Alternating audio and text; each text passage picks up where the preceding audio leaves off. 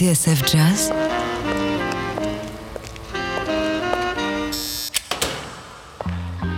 Dans les coulisses de la grande histoire du jazz.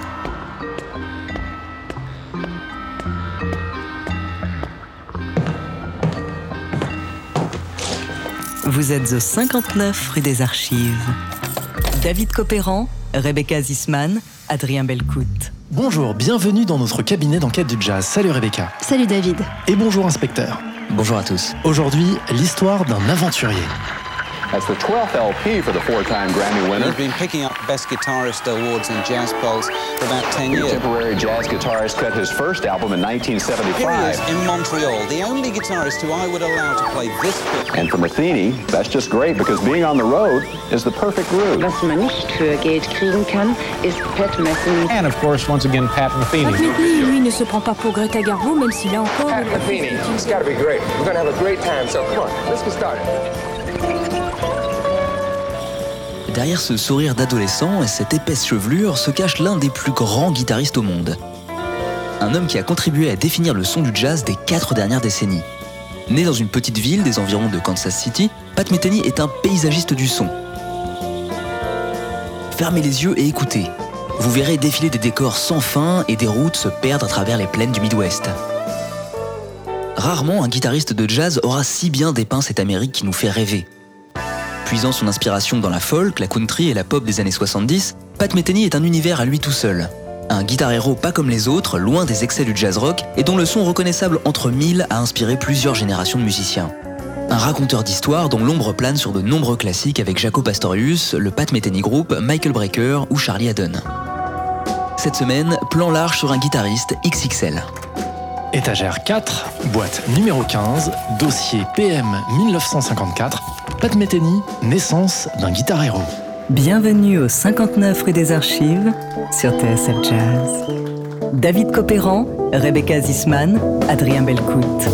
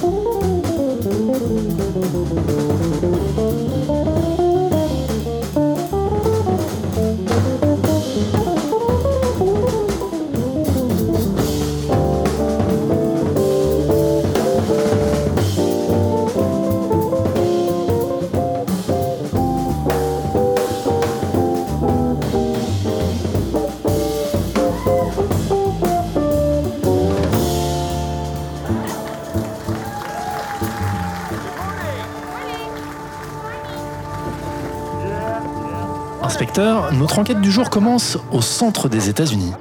Et plus précisément à Wichita, 200 000 âmes. Perdue au milieu des grandes plaines, Wichita est la plus grande ville du Kansas. Un poumon économique au cœur de l'Amérique profonde. On y construit des avions depuis le début des années 20 et une chaîne de pizzeria mondialement connue y est née. C'est donc à Wichita, en avril 1973, que le vibraphoniste Gary Burton vient se produire en tête d'affiche d'un festival. Un soir, alors qu'il assiste à un concert depuis les coulisses, Burton se fait accoster par un jeune homme aux cheveux longs, au look d'adolescent et au sourire communicatif. Guitariste, il est aussi l'un de ses plus grands fans. Il a fait la route en bus depuis Miami, à plus de 2000 km de là, tout ça pour avoir l'opportunité de rencontrer son idole et faire le bœuf avec lui. Est-ce que je peux jouer avec vous lui a-t-il demandé. D'abord dubitatif, Burton a essayé de nouer le poisson, un peu gêné. Mais son jeune fan a embrayé direct. Je connais tous vos morceaux par cœur. Alors, le vibraphoniste a cédé. Voilà comment ce soir-là, le jeune guitariste finit par monter sur scène avec Gary Burton le temps de jouer un morceau.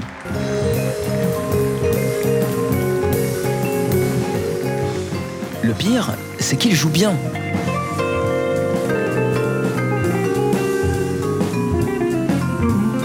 Le vibraphoniste est bluffé. Très vite, dira Burton plus tard, j'ai eu la conviction que ce gamin allait faire du chemin. Pourtant, David, le gamin en question, il n'a que 18 ans et seulement 6 ans de guitare dans les pattes. Ce qui n'empêche pas Gary Burton de retenir son nom. Il s'appelle Pat Metheny. Mais alors, comment ce Pat Metheny, illustre inconnu jusqu'alors, en est-il arrivé là? Eh bien, pour le comprendre, David, il faut... Retourner en arrière? Tout à fait. Agent Z?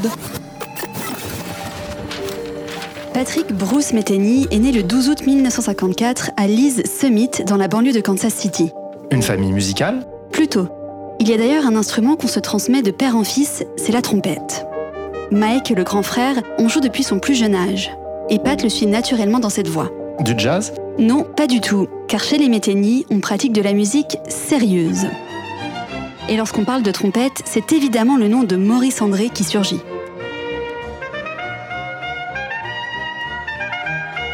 Et les enfants Metheny, ils adhèrent? Pas tout à fait. Question de génération.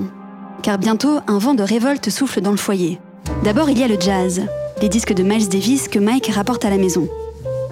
Et puis un jour, en 1964, c'est le choc. There are rumors around that this is Britain's revenge for the Boston Tea Party. 3,000 screaming teenagers are at New York's Kennedy Airport to greet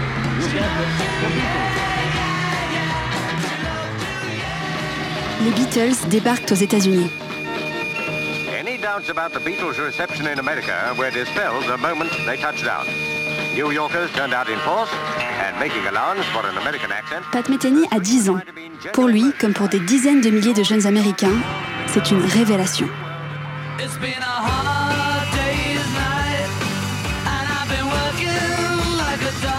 Hard Day's Night, le film des Beatles, est sorti à ce moment-là, se souvient Pat Metheny. Et je l'ai vu une quinzaine de fois. Mes amis ont commencé à avoir des guitares pour Noël, et bien sûr, je voulais la mienne. La première réaction de mes parents fut sans appel. Jamais tu ne rapporteras une guitare à la maison. Ce qui pour moi revenait à jeter de l'huile sur le feu. Pat Metheny a donc la guitare qu'il démange. J'ai grandi à Lee's Summit, raconte-t-il dans la même interview au site Just Jazz Guitar. Cette ville est un peu le centre du mouvement country. Il y avait des guitares partout. Chez le Barbie du coin, il y en avait accrochées au mur, et lorsqu'il n'y avait plus de clients dans la boutique, il les décrochait pour en jouer. La première guitare que j'ai vue, c'était chez le père d'un voisin qui avait une Gretsch Country Gentleman. On n'avait pas le droit d'y toucher, mais on se débrouillait toujours pour ouvrir l'étui et regarder à l'intérieur. Pour moi, cette guitare électrique était la chose la plus cool du monde. On ne savait pas ce que c'était qu'un ampli et on croyait qu'il fallait directement brancher la guitare sur une prise de courant. D'ailleurs, je suis surpris qu'on ne se soit jamais électrocuté. De ce moment-là, Jean Z, Metheny n'a plus qu'une seule idée en tête. Il sera guitariste.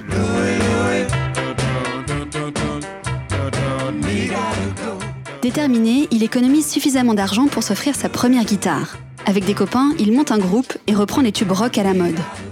Mais David, le vrai tournant dans la vie de Pat Metheny, c'est lorsqu'il tombe sur un disque de Wes Montgomery. This uh, I consider a great pleasure to be able to present a gentleman who I think is one of our great guitarists, and I think we ought to give him a great big round of applause. Wes Montgomery, Wes Montgomery. L'album s'appelle Smoking at the Half Note. Et pour le guitariste en herbe, c'est une révélation. Désormais, il passe ses journées cloîtrées dans sa chambre à imiter sa nouvelle idole. Jusqu'au jour où il finit par la rencontrer et obtenir son autographe à la sortie d'un concert à Kansas City. Pat a 13 ans et sa vie est déjà toute tracée. Bientôt, l'adolescent se fait une petite réputation à Kansas City où il joue dans des groupes locaux et accompagne de nombreux artistes. Cependant, à force de passer sa vie à bosser son instrument, ses résultats scolaires en pâtissent et ses parents finissent par siffler la fin de la récréation. Leur fils voudrait perfectionner sa guitare au Berklee College of Music de Boston. À la place, ce sera l'université de Miami. Sauf que les choses ne vont pas se passer comme prévu. Pat s'est forgé une technique tout seul en répétant inlassablement des morceaux comme Solar de Miles Davis entre les quatre murs de sa salle de bain. Il a aussi remporté un concours du magazine Downbeat qui lui a permis de faire un stage avec le guitariste Attila Zoller. Ce dernier a fini par l'inviter à New York. Là-bas, raconte Metheny, j'ai vu Jim Hall, Freddie Hubbard, Bill Evans et tous ces mecs-là. C'est à ce moment-là que j'ai décidé de devenir musicien de jazz.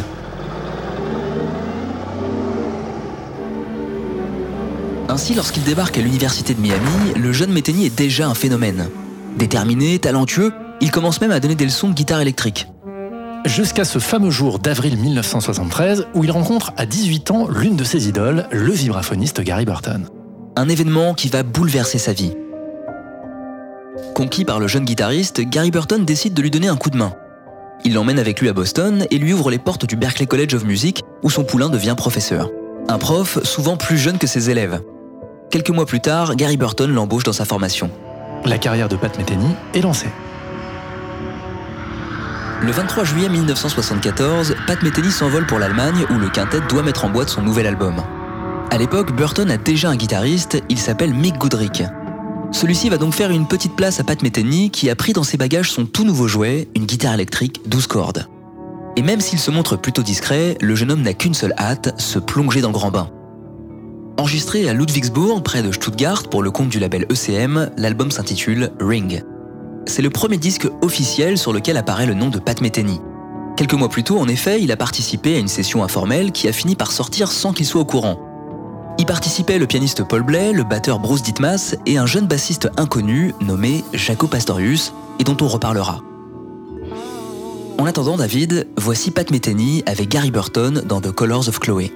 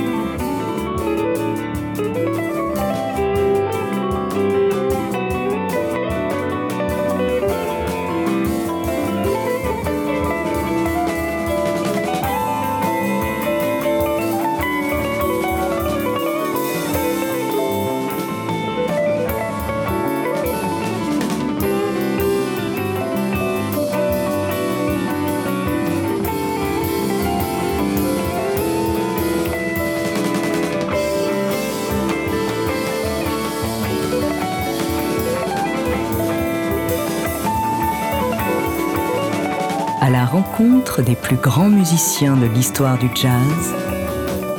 Vous êtes au 59 rue des Archives sur TSF Jazz.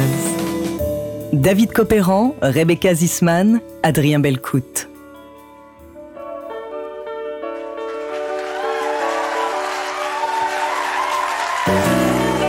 Naissance d'un guitar héros. Cette semaine, le bureau d'enquête du 59 rue des Archives part sur les traces de Pat Metheny. 1975, notre suspect a 20 ans et 8 ans de guitare dans les jambes. Jeune prodige, il joue dans le quintet de Gary Burton, le vibraphoniste qu'il a repéré et emmené sur la route avec lui. Sa réputation enfle de jour en jour et il ne va pas falloir longtemps avant que Pat Metheny ne fasse parler de lui. Pourtant, inspecteur belle écoute, en ce milieu d'années 70, l'image de Metheny ne colle pas vraiment à celle du guitar héros tel qu'on s'imagine. C'est vrai que dans une époque marquée par le rock et la fusion à outrance, Pat Metheny, avec son jeu clair et très jazz, semble un peu à côté de la plaque. Nous étions ouvertement réactionnaires, dira-t-il.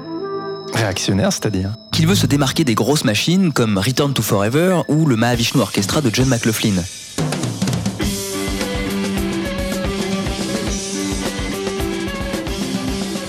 Pour lui, les groupes qui privilégient la performance à tout craint font de l'anti-musique.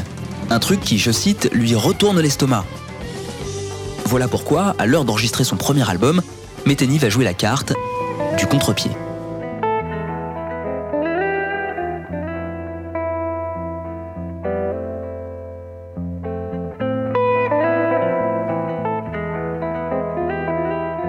La scène se passe en décembre 1975 en Allemagne, et plus précisément à Ludwigsburg, petite ville baroque de la banlieue de Stuttgart, à quelques kilomètres de la frontière française. Une cité connue pour son fameux château, mais aussi pour son studio d'enregistrement. Un studio qui sert de QG à Manfred Eicher, le patron du label ECM. À l'époque, Eicher piste Pat Metheny depuis quelques temps. Ils se sont rencontrés grâce au vibraphoniste Gary Burton, qui est venu enregistrer à Ludwigsburg avec son quintet un an plus tôt. Depuis, Eicher envoie régulièrement des lettres au jeune guitariste qui vit encore à Boston. Il a des projets pour lui et aimerait bien produire son premier album. Alors, après mûre réflexion, Pat Metheny décide d'y aller. Et puis, ECM correspond tout à fait à son esthétique. Loin du jazz rock américain et de ses excès, le label privilégie une approche beaucoup plus épurée et acoustique du jazz.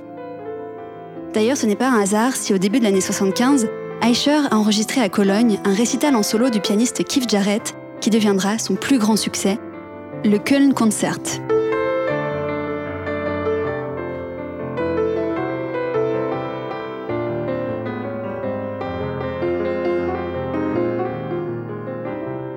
Z, revenons à Pat Metheny.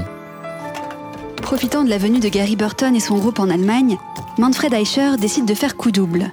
D'abord, il enregistrera Burton, puis il prendra Metheny à part pour une autre séance prévue le lendemain. Pour son galop d'essai, le jeune guitariste a convié deux musiciens qu'il connaît bien, Bob Moses, batteur du Gary Burton Quintet, et Jaco Pastorius, prodige de la basse électrique alors inconnu du grand public. Ensemble, les trois se sont fait la main dans les clubs de Boston, et Pat Metheny sait que c'est avec eux qu'il doit franchir le pas. Voilà comment, par une soirée glaciale de décembre 1975, Metheny va chercher Jaco Pastorius à l'aéroport de Stuttgart. C'était la première fois que Jaco prenait un vol international, raconte le guitariste dans une interview à Jazz Magazine. Dans l'avion, ses pieds avaient enflé et il avait dû se déchausser. Mais arrivé à l'aéroport, il n'a pas pu remettre ses chaussures. Je le revois pieds nus dans la rue avec sa basse et son sac à dos complètement naze. On a marché un bon moment, c'était une nuit de pleine lune. Le lendemain, poursuit Pat, Jaco, Bob Moses et moi avions 6 heures de studio devant nous. Sauf qu'inspecteur, la séance va se révéler houleuse. En fait, les trois musiciens ne sont pas forcément d'accord sur la marche à suivre. Principal sujet, le son. Selon le batteur Bob Moses, le trio a l'habitude de jouer beaucoup plus fort. Et puis il y a Jaco Pastorius dont le jeu est totalement imprévisible. Or, Pat Metheny et le producteur Manfred Eicher se sont mis d'accord pour mettre la pédale douce. L'ambiance de l'album sera beaucoup plus sage et raffinée. Dans son ouvrage consacré à Pat Metheny, le musicologue Mervyn Cook reprend le témoignage de Bob Moses. Ce dernier a joué les arbitres entre Metheny et Jaco Pastorius lors de cette séance. Ils s'adoraient, raconte le batteur, mais ils étaient toujours en train de se chamailler. Jaco jouait trop fort et Pat cherchait constamment à le freiner. Jaco pouvait transformer une valse en reggae au beau milieu d'un morceau, ce qui agaçait prodigieusement Pat. Plus Jaco envoyait, façon Cream ou Eric Clapton, plus Pat nous ramenait vers quelque chose de plus doux comme Jim Hall et Wes Montgomery. C'était sa manière de reprendre le contrôle du groupe. À l'origine, notre son était lourd, mais ECM a étouffé toute cette énergie. Il ne voulait pas, c'est toujours Bob Moses qui parle, que la musique soit trop burnée. Entre Pat Metheny et le reste du groupe, il y a donc un malentendu. Loin de la surenchère du jazz fusion, le guitariste cherche à se distinguer de la mêlée. Sa musique sera plus aérée, plus sophistiquée.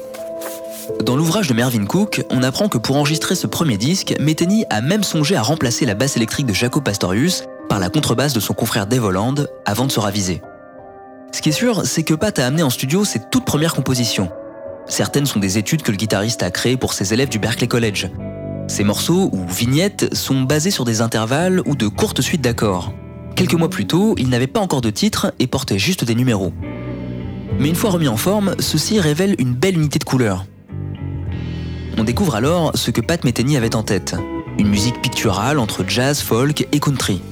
Elle suggère à l'auditeur des images de grands espaces et de routes qui se perdent dans les plaines du Midwest, là où Pat a grandi.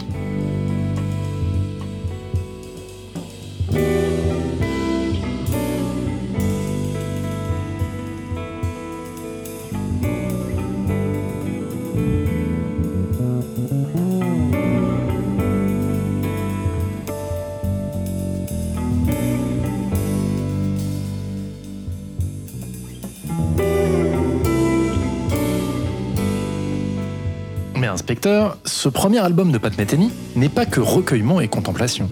Non, bien sûr. Et sur des titres comme Unquitty Road, on sent que le trio sait faire parler la poudre.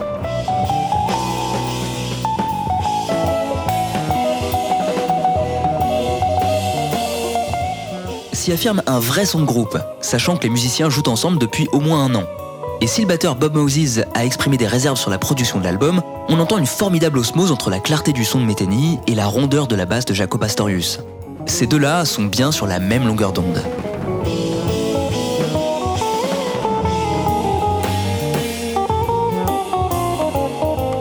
L'album enfin se referme sur une note totalement différente par un hommage au saxophoniste Ornette Coleman, l'une des grandes influences du guitariste.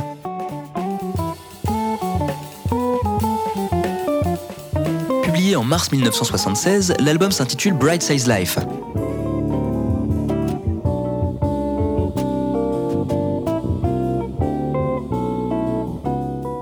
Glissando, brillance du son, jeu en single note, prime à la mélodie et à l'espace, aux dépens de la démonstration technique, le disque révèle une étonnante maturité de la part d'un musicien de 21 ans seulement et pose les bases de toute son œuvre à venir. Et la réaction du public à Jean Z? Plutôt froide. Si Bright Size Life est désormais considéré comme un classique, à sa sortie, il ne se vend qu'à un petit millier d'exemplaires. Dans le contexte très rock du milieu des années 70, l'album n'a rien de spectaculaire. Dans son ouvrage consacré à Pat Metheny, Mervyn Cook reprend la critique qu'en fait le magazine Downbeat à l'époque, et c'est assez édifiant. Parlant des compositions de Metheny, le chroniqueur qualifie certaines d'excellentes, d'autres superflues, mais la plupart si contenues qu'elles en deviennent soporifiques. Et de pointer du doigt le manque de dynamique qu'il attribue à égalité entre Pat Metheny et le producteur Manfred Eicher. Metheny, lui, révélera plus tard à Jazz Magazine Lors du mixage, j'ai senti que j'aurais pu jouer beaucoup mieux et ça m'a déprimé. Ce qui n'empêchera pas le morceau titre de l'album de devenir un authentique standard. On écoute.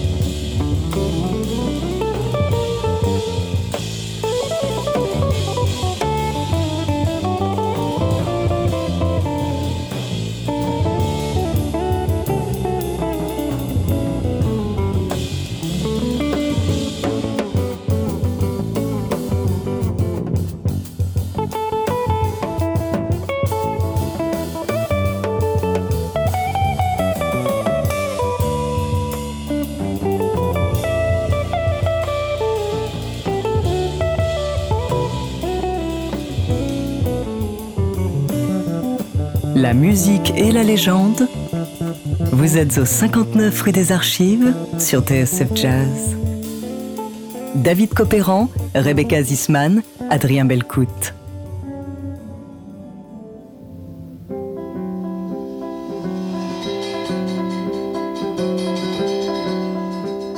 Jack, ampli, guitare et cheveux longs, plus aucun doute possible, notre suspect du jour s'appelle Pat Metheny. Et vous êtes au 59 rue des Archives. «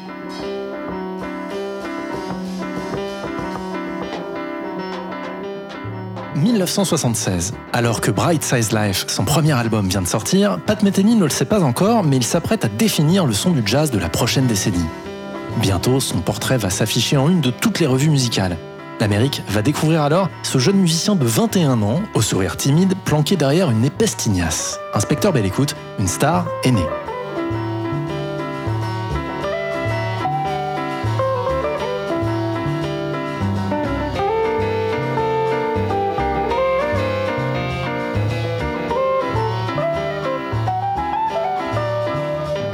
David, le trio de Bright Size Life, avec Bob Moses et Jaco Pastorius, va faire long feu. En cause, le buzz incroyable qui entoure le jeune bassiste. Car Pastorius aussi vient d'enregistrer son premier disque. Quelques semaines plus tard, Johnny Mitchell l'embauche sur son album et Gira. Jaco y est omniprésent. Enfin, pratiquement au même moment, il rejoint le groupe Weather Report. Ascenseur pour la gloire.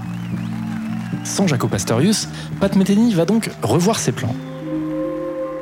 Printemps 1976. Alors qu'il se produit avec Gary Burton dans une petite ville du Texas, Metheny tombe sur un jeune pianiste d'un an son aîné. Un type secret, mais au profil intéressant à Jean Z. Cheveux longs, un peu geek sur les bords, dingue d'échecs, de mathématiques et d'architecture, c'est aussi un grand fan de Bill Evans et du Miles Davis électrique de la fin des années 60, période fille de Kilimanjaro avec Herbie Hancock et Chick Corea au clavier. Originaire d'une petite ville du Wisconsin près du lac Michigan, le jeune homme au look d'adolescent vient d'être engagé dans l'orchestre de Woody Herman. Et il tape tout de suite dans l'œil de Pat Metheny.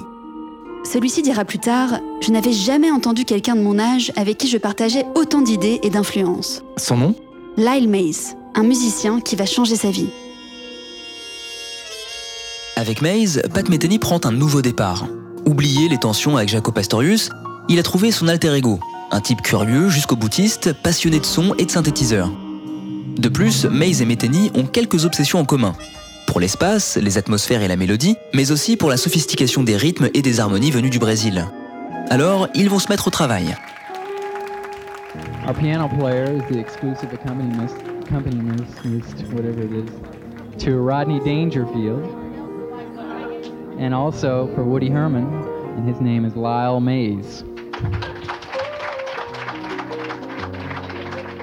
À l'été 1976, le quartet de Pat Metheny donne ses premiers concerts. Et très vite, l'alchimie opère. Avec Mark Egan à la basse et Dan Gottlieb à la batterie, l'orchestre va bientôt devenir le Pat Metheny Group. Et ça, ça va changer quelque chose au son de notre héros? Bien sûr. Agent Z? Avec l'arrivée du piano et des claviers, Pat Metheny évolue dans un autre registre. Désormais, il n'a plus besoin de jouer l'intégralité des accords à la guitare. Il peut donc se contenter de suggérer ou d'enrichir les harmonies créées par Lyle Mays. Son jeu devient plus économe. Et puis, la forme des compositions change aussi. Petit à petit, Metheny s'affranchit de l'écriture jazz traditionnelle. Un thème, des solos, puis le retour du thème. Ce qu'on entendait sur Bright Size Life, par exemple. Avec Maze, Metheny commence à raconter des histoires. Les grilles harmoniques, elles, se transforment en couleurs. Tout un symbole que le deuxième disque de Pat Metheny s'intitule dès lors Watercolors.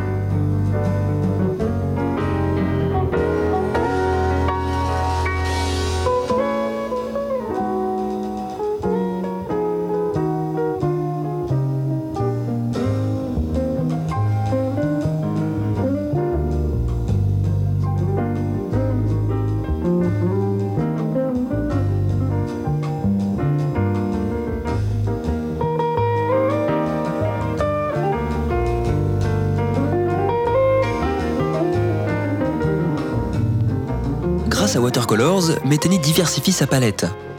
Dans Icefire, une plage entièrement enregistrée en solo, on l'entend à la guitare 12 cordes. Il y use de ce qu'on appelle les harmoniques, cette manière de faire résonner les cordes de la guitare en les effleurant du bout des doigts. Un truc qui deviendra l'une de ses marques de fabrique.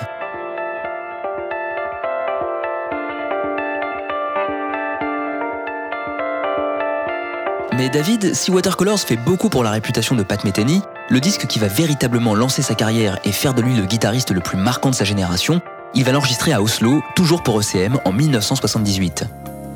Cet album, c'est le tout premier du Pat Metheny Group.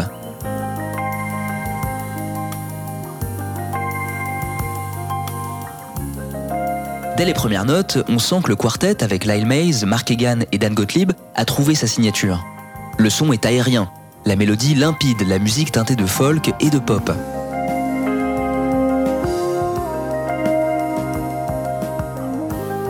Dan Gottlieb, le batteur, a particulièrement soigné son jeu de cymbales, ce qui renforce la fluidité du son.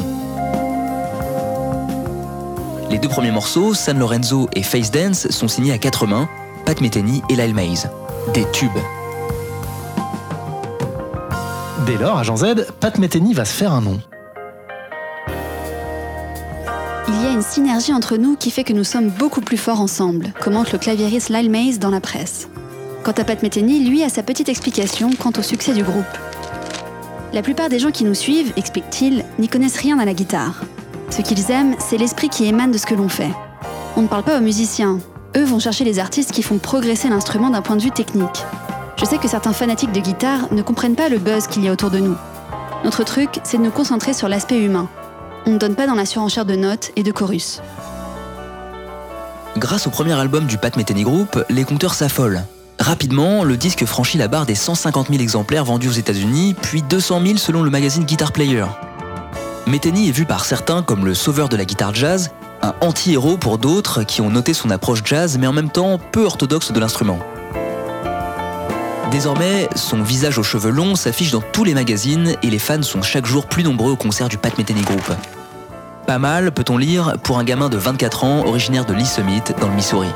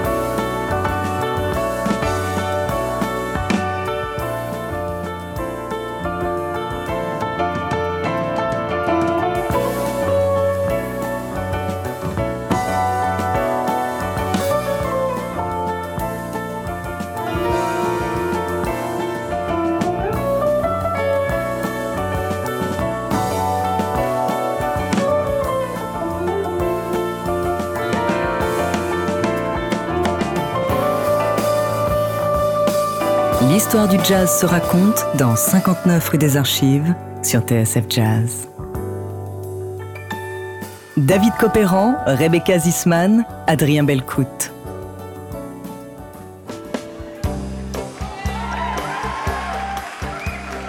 Retour vers le futur.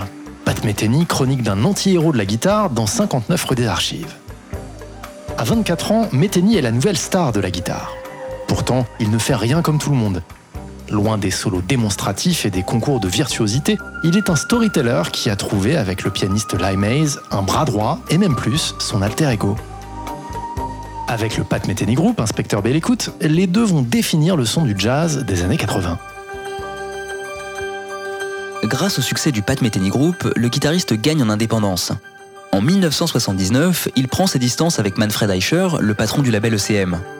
Metheny cherche alors un son plus américain, très pop, avec une batterie plus présente.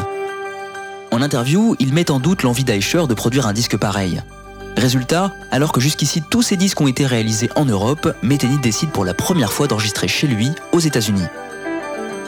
Il s'isole alors avec le groupe dans le studio de Longview Farm, installé dans une ferme au milieu des bois à une centaine de kilomètres de Boston. Un studio qui servira de base arrière aux Rolling Stones quelques mois plus tard. Produit par Metheny lui-même, l'album, plus costaud, plus direct, s'intitulera American Garage.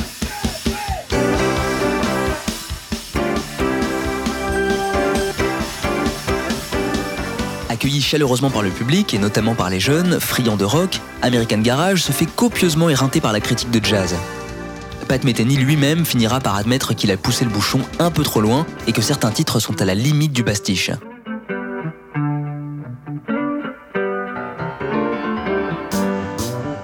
Véritable succès commercial, l'album rapproche le guitariste d'une esthétique à la Weather Report, bien dans l'air du temps, une esthétique à Jean Z dont il va bientôt revenir. Après trois ans de tournée intensive, Pat Metheny décide de mettre en pause le Pat Metheny Group. Et cette pause, elle va lui permettre d'enregistrer l'un des disques les plus marquants des années 80. À l'été 79, le guitariste s'est joint à la tournée de Johnny Mitchell, qui défend les chansons de ses albums Ejira, Don Juan's Reckless Daughter et Mingus. La chanteuse a demandé à son homme de confiance, le bassiste Jaco Pastorius, de monter un orchestre. Et très vite, celui-ci a eu l'idée de rappeler son vieux complice, Pat Metheny.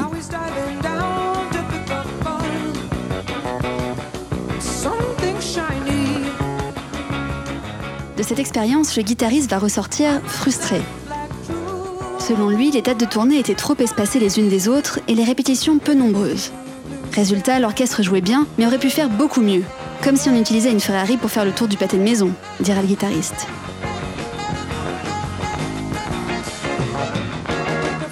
Or, cette expérience avec Johnny Mitchell, elle a quand même du bon. Oui, car Metheny fait la connaissance d'un phénomène du ténor. Un saxophoniste à la technique d'extraterrestre qui est l'un des fers de lance du jazz rock. Son nom? Michael Brecker.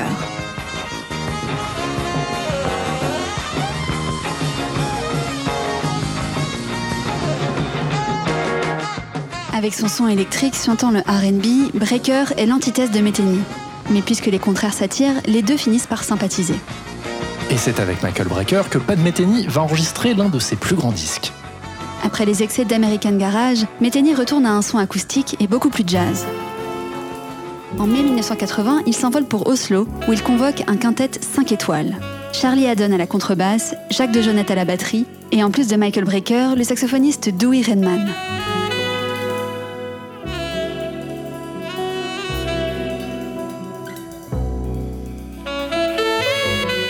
Première fois depuis Brace Says Life, le piano est absent d'un disque de Pat Metheny qui est donc le seul instrument harmonique à bord. Et puis grande nouveauté, le souffle du saxophone.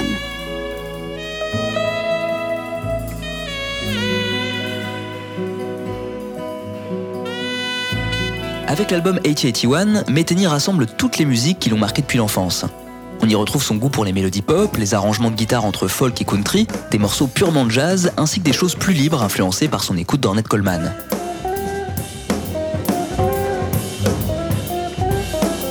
Bref, en deux vinyles et un peu plus d'une heure vingt, Metheny dresse un panorama des plus complets.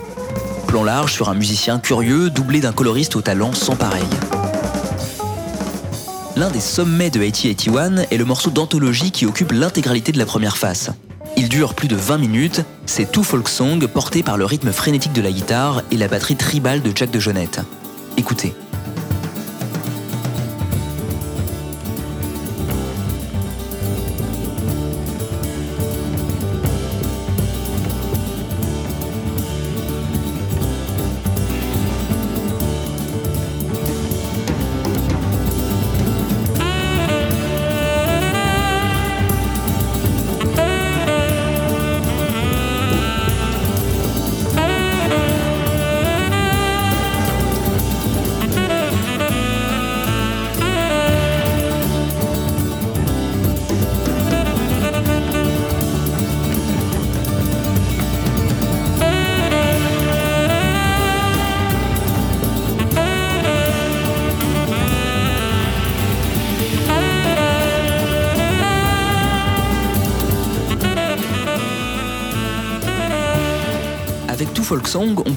Pat invente un son qu'on peut qualifier de jazz folk. À ma connaissance, dira-t-il, c'est la première fois qu'on entendait ce genre de section rythmique avec le battement de la guitare qui s'intègre à l'approche ultra moderne de la batterie de Jack DeJohnette. Ajoutez à cela cette relation que le contrebassiste Charlie Haddon et moi avions avec le Missouri et vous obtenez une pulse assez unique.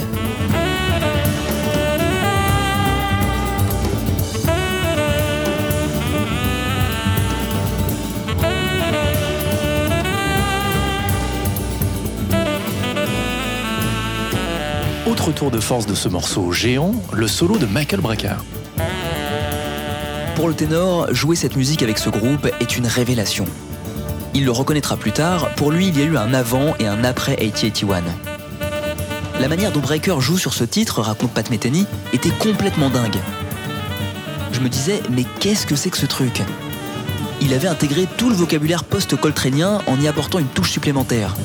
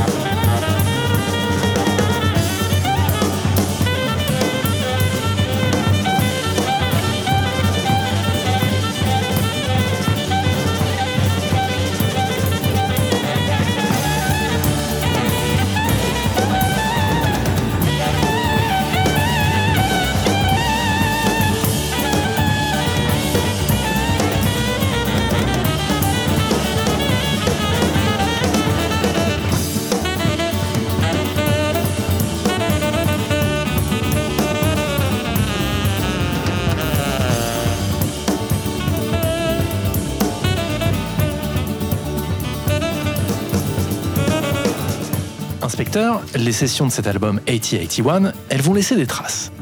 Salué à sa sortie, l'album esquisse les contours du jazz moderne et cimente les liens entre ses musiciens d'exception. Cinq ans plus tard, lorsque Michael Brecker enregistre son premier album en leader, un disque qui va marquer lui aussi son époque, c'est bien sûr à Jack DeJohnette, Charlie Haddon et Pat Metheny qu'il fait appel. Metheny est alors consacré comme le plus grand guitariste de jazz de son temps.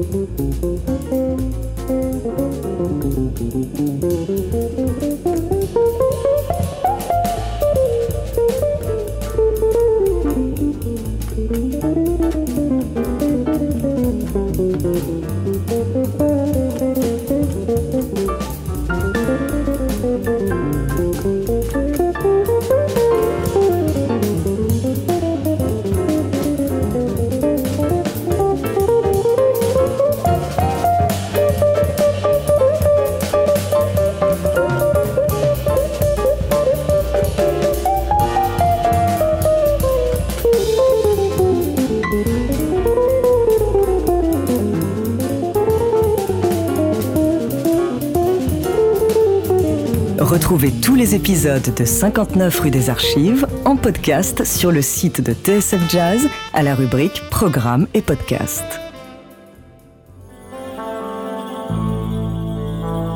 Pat Metheny, naissance d'un guitar héros, épilogue. Vous êtes au 59 rue des Archives. Du jazz à la folk et du rock au bebop en passant par la country et ce qu'on appelle couramment la new age, Pat Metheny a embrassé un nombre considérable de styles, tout en restant fidèle à ce son qu'on reconnaît dès les premières secondes. Raconteur d'histoire et créateur d'images, celui qui a défini le son du jazz moderne au début des années 80 ne va jamais s'arrêter de créer, tel un aventurier de la musique inspecteur belle écoute. Entre deux tournées du Pat Metheny Group et l'enregistrement de l'album 8081, le guitariste a découvert le Brésil. Il y a rencontré des musiciens qui ont transcendé l'héritage de la bossa nova. Parmi eux, le guitariste Toninho Horta et le percussionniste Nana Vasconcelos. Ce dernier participe à la nouvelle aventure musicale de Pat Metheny, un disque planant jouant sur les sons, les répétitions et les textures. Son titre? As Falls Wichita, So Falls Wichita Falls. Si l'indispensable Lyle Mays est de retour au clavier, la nouveauté de l'album est que Pat Metheny utilise le studio comme d'un instrument, multipliant les prises, ajoutant des couches de son supplémentaires. Le morceau titre est une odyssée d'une vingtaine de minutes, comme un album dans l'album, avec différentes strates et mouvements qui se confondent. Un pas assumé vers l'ambiante, ce genre musical porté notamment par Brian Eno depuis le milieu des années 70. Un style éthéré, aérien et contemplatif qui résonne avec les préoccupations de Pat Metheny.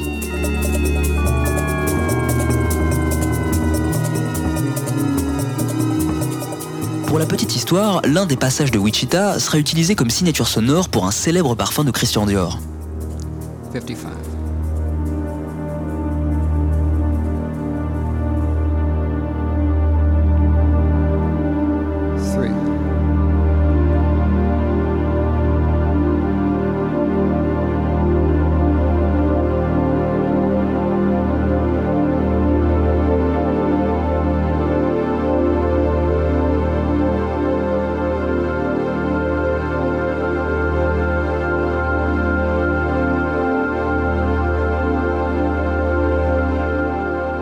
Pour Pat Metheny, Wichita est un nouveau départ. Plus qu'un simple guitariste, il maîtrise désormais toutes les étapes de la confection d'un disque, de l'écriture à la mise en scène, en passant par l'enregistrement et la réalisation. À partir de ce moment-là, Metheny va émailler sa carrière de disque concept comme Secret Story en 1992, sorte de tour du monde musical avec la participation du Ballet Royal du Cambodge. Encore The Way Up en 2005, une suite d'une heure dédiée au Pat Metheny Group.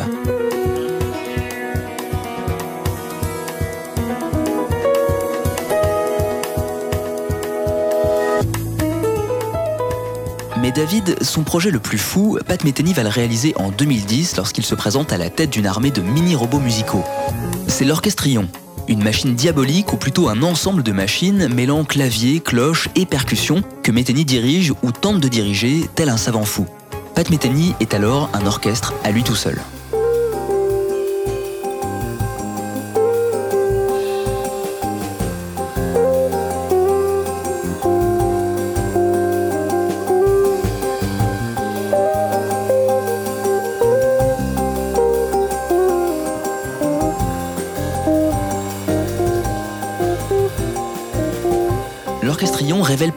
Comme un éternel enthousiaste.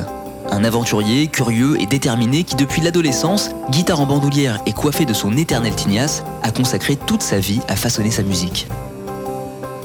Sauf que ces expériences, elles ne constituent qu'une seule partie du spectre, car l'œuvre de Pat Metheny est une véritable jungle, une sorte de grand récit autobiographique avec plusieurs entrées différentes à Jean. Au-delà des albums concept et des moutures successives du Pat Metheny Group, le guitariste va régulièrement revenir aux sources du jazz et du bebop. Il va donc donner une suite, et même plusieurs, à son disque fondateur de 1976, Bright Size Life, revisitant ce triangle d'or, guitare, contrebasse, batterie.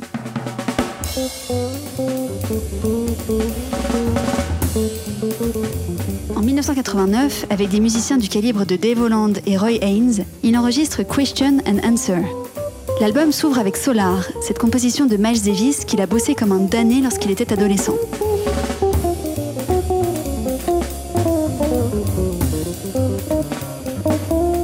Sur All the Things You Are, avec un son étonnamment dépouillé, Metheny se pose en héritier des grands classiques de la guitare jazz, dans le sillage de l'une de ses plus grandes idoles, Jim Hall.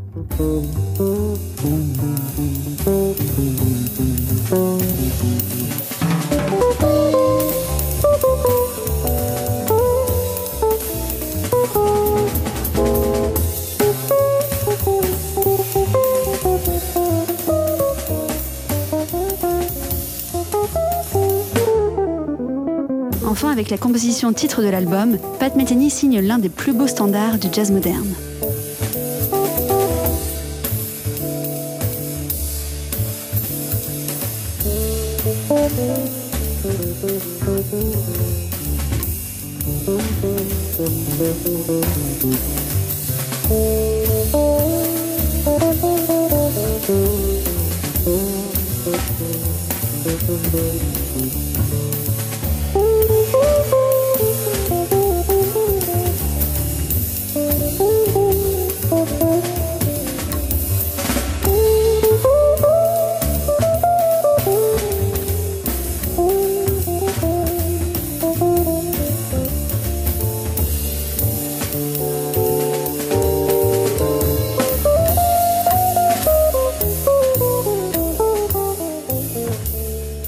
Question and Answer avec Dave Holland à la contrebasse et Roy Haynes à la batterie, enregistré en décembre 1989. L'un des nombreux incontournables de la discothèque de Pat Metheny, et il y en a beaucoup. Signé chez Warner, Metheny se délivre peu à peu du son froid et éthéré de CM. Au tournant des années 2000, il sort les muscles avec un nouveau trio, Larry Grenadier et Bill Stewart.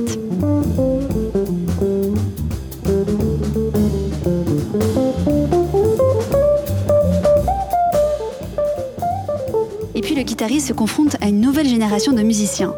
Joshua Redman, le fils de Dewey, qui jouait sur l'album 8081, l'invite sur son album Wish. Redman, dont le pianiste va taper dans l'œil de Pat Metheny. De 20 ans son cadet, il partage avec lui un certain nombre d'influences entre jazz, pop et folk. On a grandi dans le même monde, dit-il. Son nom? Brad Meldo.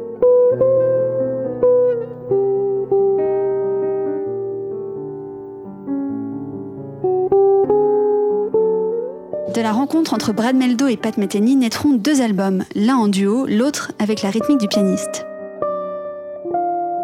Enfin, à la même époque, Metheny va retrouver ce saxophoniste dont il avait changé la vie 25 ans plus tôt, lors des sessions de l'album 8081. Et ce saxophoniste C'est Michael Brecker.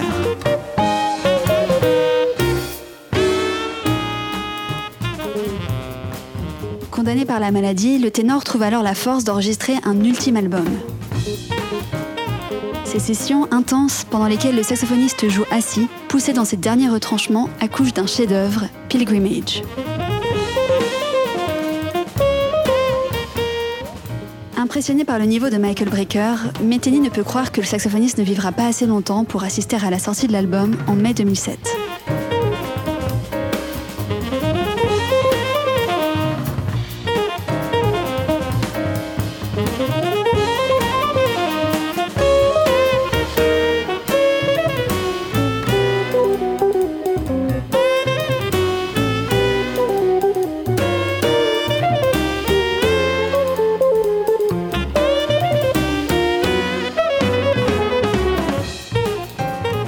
Inspecteur, nous sommes au tout début des années 2010 et Pat Metheny, 55 ans, va devoir se réinventer une dernière fois. Lorsque le claviériste Lyle Mays, son complice de toujours, décide de raccrocher, le guitariste met fin au Pat Metheny Group plus de 30 ans après ses débuts. La fin d'une histoire qui coïncide avec les retrouvailles de Metheny avec son premier mentor et employeur, Gary Burton. Pour le guitariste, l'époque est à la nostalgie. Dans What It's All About, on l'entend en solo reprendre les chansons qui ont marqué sa jeunesse, la bande originale d'une enfance et d'une adolescence à Lee Summit, Missouri. Un disque intime au parfum d'années 60 qui en dit long sur l'origine de la musique de Pat Metheny. On y entend les Beatles, mais aussi The Sound of Silence de Simon et Garfunkel.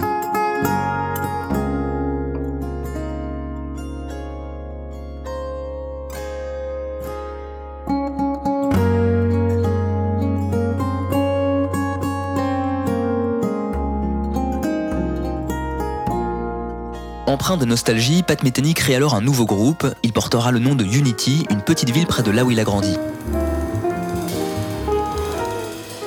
C'est avec cet orchestre comprenant le batteur Antonio Sanchez, la bassiste Linda May Hanho et le pianiste Gwymlyn Simcock que le guitariste va produire l'un de ses derniers grands disques, From This Place. Avec toujours ce son qui porte sa signature et ce don unique pour peindre des grands espaces. J'ai attendu toute ma vie pour faire un tel disque, explique-t-il, comparant sa musique à la toile d'un peintre. Paru en 2020, 45 ans après ses débuts, From This Place démontre à quel point Pat Metheny a transcendé et dépassé l'image du guitar héros. Aux virtuoses à tout crin et aux guitares hurlantes, lui a préféré l'image de l'aventurier solitaire et globetrotter capable de peindre à travers sa musique tout un monde intérieur et singulier. Un monde qui n'a pas fini de nous faire rêver.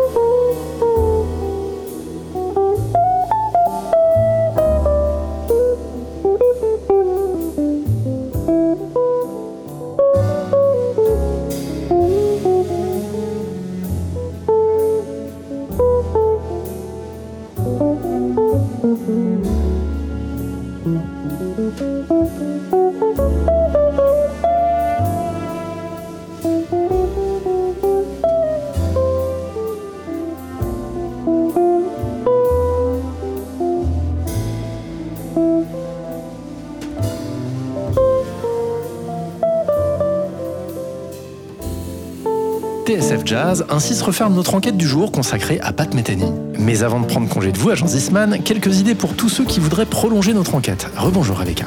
Rebonjour David. Inspecteur? Côté livre d'abord. À lire en anglais, Pat Metheny vit ECM Years 1975-1984 de Mervyn Cook revient sur les premiers exploits du guitariste et notamment la naissance du Pat Metheny Group. À noter que le site patmetheny.com regorge d'archives et d'interviews. Côté disque maintenant. La discographie de Pat Metheny se découpe en deux grandes périodes. Chez ECM, Bright Size Life, 8081 et bien sûr les premiers disques du Pat Metheny Group sont des incontournables, tout comme As Falls Wichita, So Falls Wichita Falls, enregistrés avec l'indispensable Lyle Mails et Travels, un splendide double album live. En ce qui concerne son œuvre la plus récente, ne passez pas à côté de Question and Answer, Trio Live, Pilgrimage avec Michael Brecker, ou encore les deux épisodes de la collaboration avec Brad Meldo. Dernière parution en date, Road to the Sun, nouvelle aventure qui voit Pat Metheny écrire pour la première fois pour la guitare classique. Merci agent Zisman, merci inspecteur Belle Écoute. 59 rue des Archives, une émission réalisée par Eric Holstein avec le précieux concours de Maxime Van Der Beek. Toutes nos enquêtes en podcast sur le www.tsfjazz.com et sur l'iTunes Store d'Apple. N'oubliez pas d'éteindre la lumière en partant et surtout, gardez les oreilles grandes ouvertes. Salut Adrien, salut Rebecca. Salut David. Et à la semaine prochaine.